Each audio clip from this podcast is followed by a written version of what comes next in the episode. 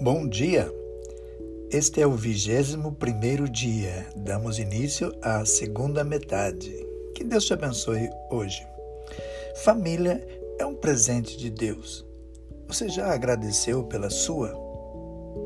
Hoje, ore para que a relação com Deus de cada membro da sua família resulte em evidências do fruto do Espírito Santo visíveis em suas ações e suas palavras.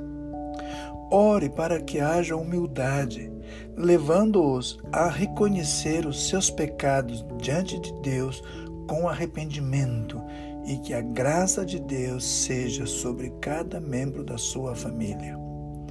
Leia Gálatas 5, 22 e 23 e Salmos 112, versículo 1. Vamos dar início hoje também à leitura da carta do apóstolo Paulo aos Filipenses, capítulos 1 e capítulo 2.